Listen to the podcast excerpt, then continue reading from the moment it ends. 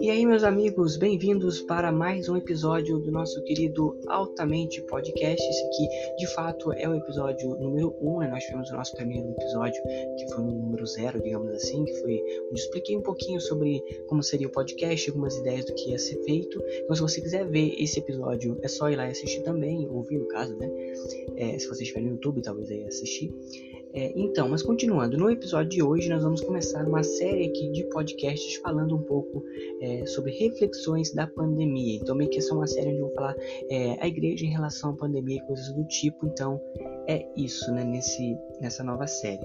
Então, esse é o primeiro episódio. Não sei quantos episódios nós vamos ter dessa série. Vamos ver aí conforme os assuntos forem é, andando e tal. Vamos ver como é vai acontecer. Mas é isso. Então, fiquem agora aí com esse primeiro episódio da nossa série Reflexões da pandemia.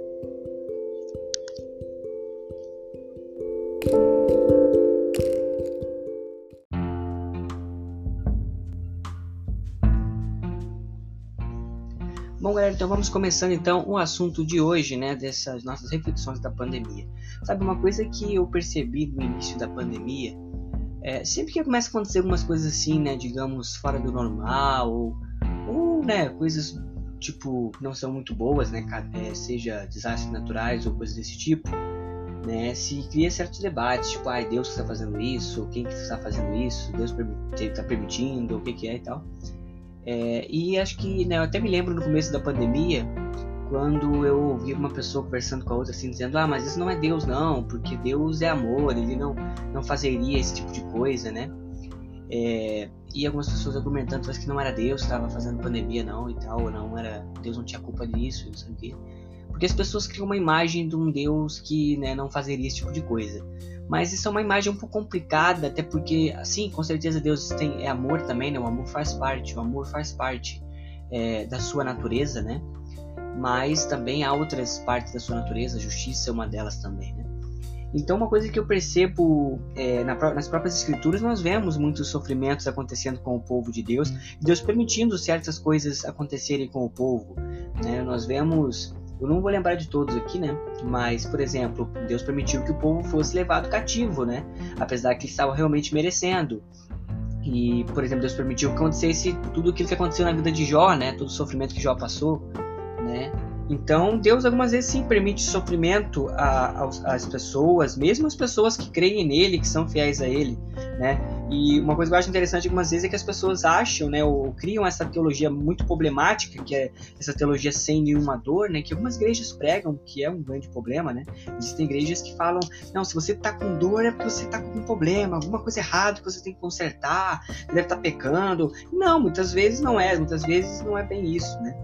É, e é uma coisa interessante, porque no Evangelho tem bastante dor também, né? A gente pode ver que Deus não poupou o seu filho, quem dirá a gente, né? Que ainda. E olha que, tipo, Jesus não era merecedor de sofrimento, mas a gente é. Então, acho que é, né, a gente não tem muita moral, vamos dizer assim, para reclamar de sofrimento, porque todo sofrimento que nós passamos, por maior que possa ser, a gente merecia coisa muito pior. Então, é, eu me lembro até de uma frase, eu não sei se foi o Douglas Gonçalves do Juscop que eu ouvi falando isso, eu não sei quem que, se ele tirou de algum lugar ou foi ele que falou.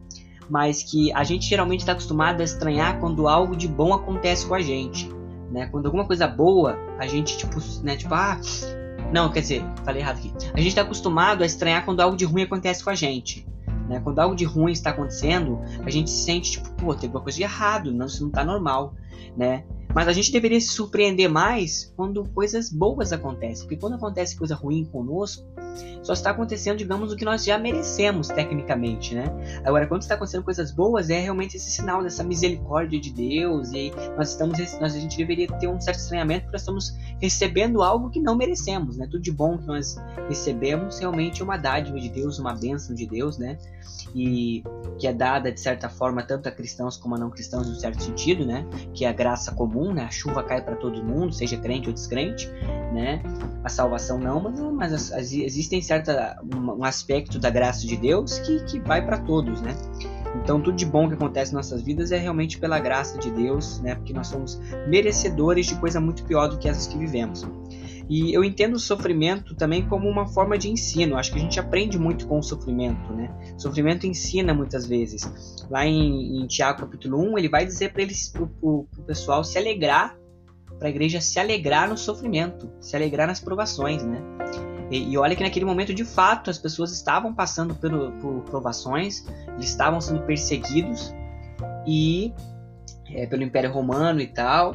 E Tiago vai falar para eles se alegrarem, né? Parece algo até meio esquisito. Tipo, pô, tá vendo o pessoal sofrendo, tá mandando os outros se alegrar com o sofrimento. Mas ele diz para as pessoas se alegrarem. Né? Até porque o sofrimento de Deus é, é algo que nos ensina, que molda o nosso caráter, que faz a gente ser mais parecido com Cristo. Então, é no sofrimento que a gente para muitas vezes para pensar nas coisas, para refletir, né? Porque algumas vezes é melhor estar numa festa, quer dizer, é melhor estar num velório algumas vezes do que numa festa. Numa festa você não pensa muito, você algumas vezes faz coisas irresponsáveis. Agora, num velório você para para pensar, você reflete, você pensa na vida, você pensa em algo que você possa estar fazendo errado, você tenta mudar. Então, o sofrimento é didático, o sofrimento é, é, ensina. O sofrimento de Deus tem os seus motivos, né? É, a gente tem tanto o aspecto do sofrer é, em termos, né, tipo, só pelo fato de nós sermos seres humanos, todo ser humano sofre, né? É, todo ser humano pega uma gripe, todo ser humano passa por algum tipo de sofrimento no seu corpo, porque somos seres humanos, né? Mas existe também um aspecto de, de dor que é dos cristãos, né? Que é essa, esse sofrer por Cristo, né? Pelo, pelo, esse sofrer pelo Evangelho. Nós vemos lá em 1 Pedro, se não me falha a memória, quando ele fala que é um privilégio sofrer pelo Senhor, ser co-participante do sofrimento de Cristo. Então nós vemos, por exemplo, os próprios apóstolos que morreram, né? É, grande parte deles de forma muito brutal, crucificados. É, Acredita-se que Pedro tenha sido crucificado de cabeça para baixo, não tenho uma certeza, mas tudo bem. E que muitos deles foram crucificados, foram queimados vivos, é, degolados e coisas horríveis desse jeito assim, né? O único que morreu um pouco normal, mais normal foi João. É, esse lado na ilha de, de Patmos, não me falha a memória. Agora, de resto, praticamente todos eles morreram de formas bem brutais. O próprio Tiago, se não me falha a memória também, foi empurrado do pináculo do templo e morreu é, apedrejado. Então, todos os apóstolos ali sofreram muito pelo nome de, de Deus, né? É, e aí a gente vê que não cola esse evangelhozinho do, do, não sofrer, essa coisinha de tem algo de errado quando você sofre, porque o sofrimento faz muito parte da vida cristã, né? Esse sofrer por Deus faz parte da vida cristã. A gente vê ao longo da, da Bíblia isso acontecendo e ao longo da história da igreja primitiva, diversas outras pessoas que sofreram e morreram, que foram mortos em fogueiras, queimado vivo, mas o cara não é, é, não rejeitava o Senhor, não, não deixava de, de confessar a fé em Cristo, né? Tinha, tipo, se alguém botavam eles para morrer, tipo, olha, se você, se você falar que não crê mais em Deus, se você parar com isso, a gente não te mata, eles preferiam morrer do que, do que falar que não criam. Então a gente vê realmente uma grande entrega, um amor ao Senhor muito grande por essas por parte dessas pessoas né? E que não condiz muito com certos evangelhos e certas pregações aí que vem surgindo ultimamente, uma coisa muito é, é, que cria, na verdade, cristãos mimados e não pessoas é, que são capazes de passar por tais coisas pelo nome de Deus. Então, o sofrimento faz parte da vida cristã, em uma certa maneira. É, o sofrer também faz parte. E, e, é isso, assim, né, gente? É, é aquela coisa. Eu, algumas pessoas talvez podem pensar, e algumas vezes quando a gente olha para pessoas do mundo sendo felizes ou tendo dinheiro, alguns cristãos se perguntam, ah, mas por que essas pessoas são felizes? Por que essas pessoas têm tudo isso se elas não são cristãs, né? E uma coisa que eu digo, a, a, a Bíblia não nos garante que aquele que é cristão será rico em termos financeiros ou que terá uma vida maravilhosa aqui na Terra, né? Não temos essa garantia aqui, a nossa garantia é a vida eterna, né? a eternidade com Cristo. E obviamente que nós vamos, passar, nós vamos passar dificuldades nessa vida, como qualquer outra pessoa vai passar. Inclusive, acho que tem um salmo de Asaf, não sei se acho que é o salmo, é, salmo 73, que ele fala um pouco sobre essa questão, a, a prosperidade do ímpio, né? E, e o que eu percebo, gente, uma coisa que eu falo algumas vezes é: eu creio que existem pessoas não cristãs que podem até ser felizes nessa vida. Pessoas que até são felizes nessa vida, pessoas até que prosperam nessa vida, até porque elas são dignas do seu suor, do seu trabalho, do seu estudo. Então existe muita gente que não é cristã e vai ser feliz nesse mundo. A questão é que existem pessoas que vão passar essa vida rindo e sorrindo e pulando, mas passarão a eternidade chorando e rangendo os dentes. Então, é, existem pessoas sim que vão se alegrar nessa vida, mas que vão passar a eternidade se arrependendo, vão passar a eternidade chorando e rangendo os dentes.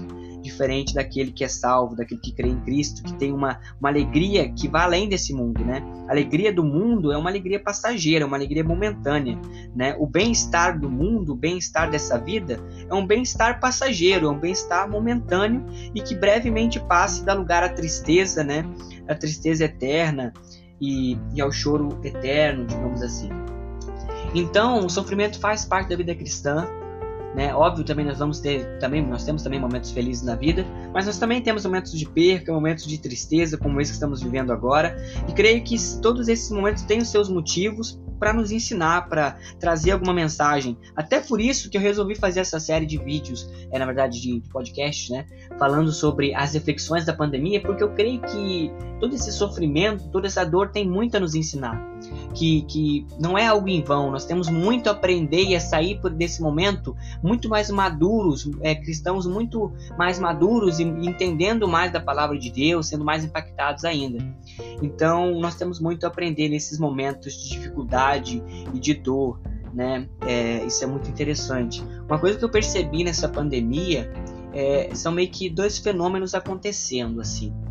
É, eu percebi tanto uma galera que estava na igreja quando tudo tá bem, sabe? Essa galera que só fica na igreja quando tá tudo maravilhoso, quando tá tudo prosperidade, eles estão na igreja. Só que aí começou a pandemia, a igreja fechou por um período, não sei, na cada cidade teve umas coisas diferentes, né? Na minha cidade a igreja chegou a ficar fechada até uns quatro meses, sei lá. E aí eu vi que muitas pessoas, depois que teve a volta, não voltaram para a igreja. Muitos deles se, desviaram, né? É, então é aquela galera que, tipo, que não vive também uma vida constante com Deus, né?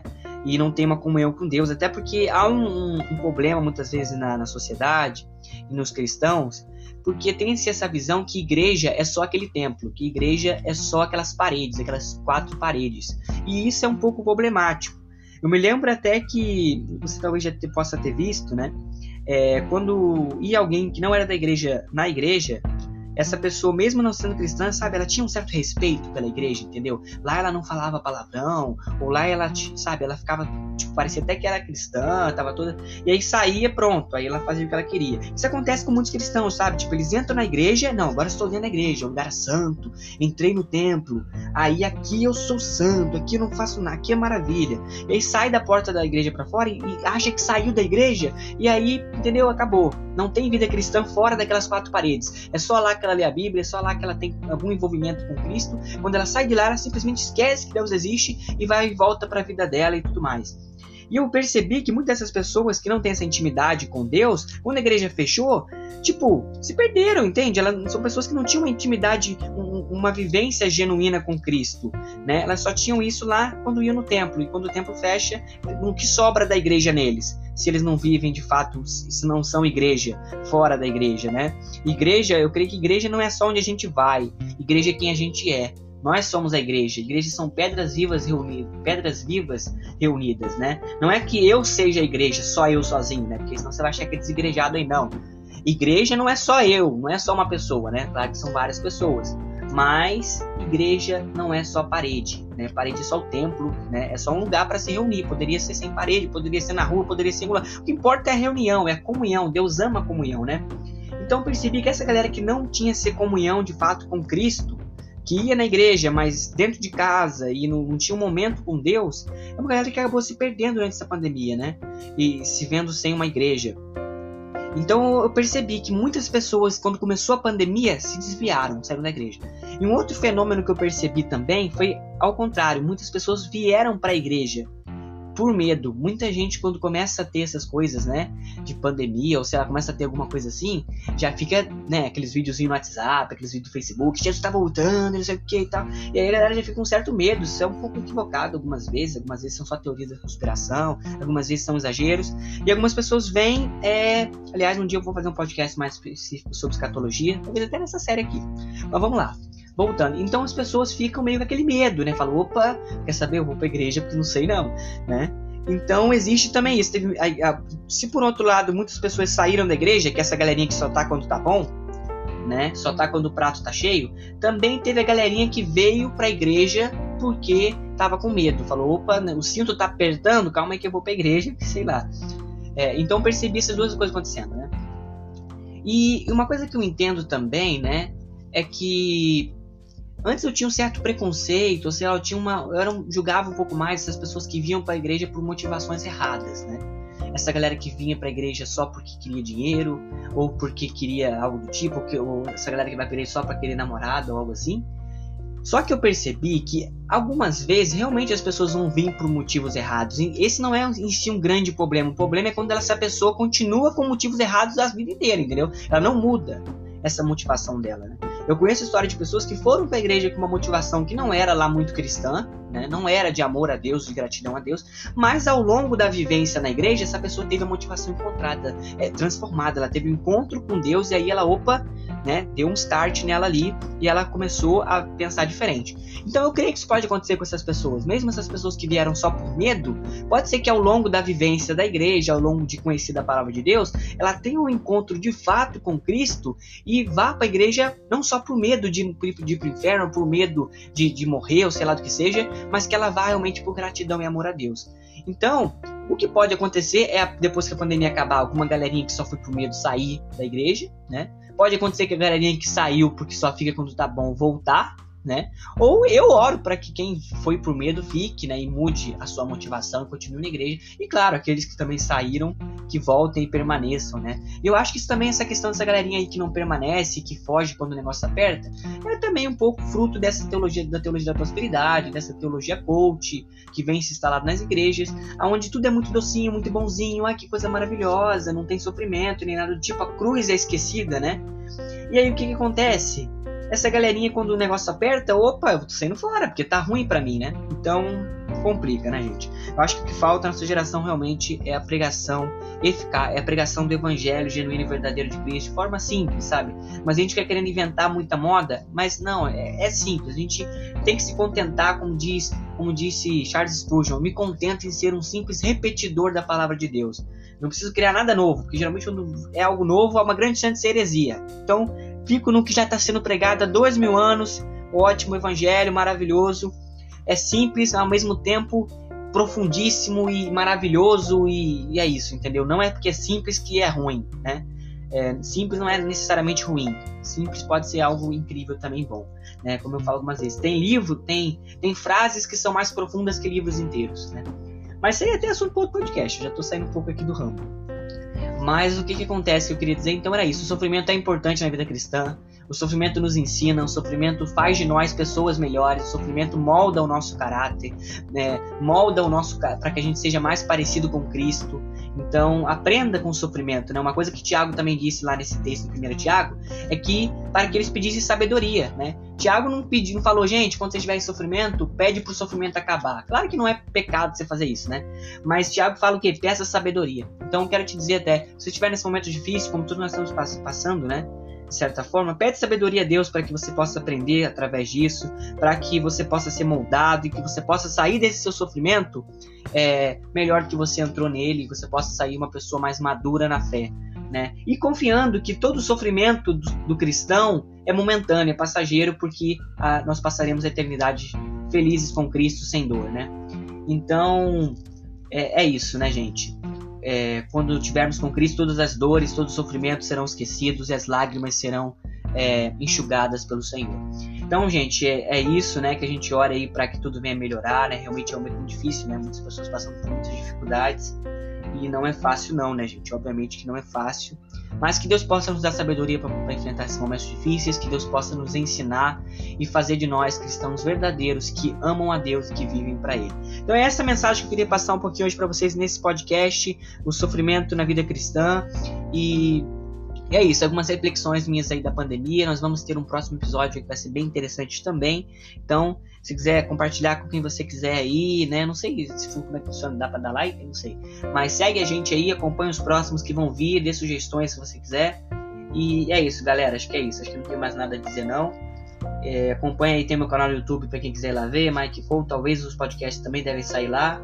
É, também tem o canal da Caminho do Reino. Tem o Instagram meu também, MikeColt7. Tem o Instagram da Caminho do Reino, que é banda underline Caminho do Reino. Isso aí. É, então é isso.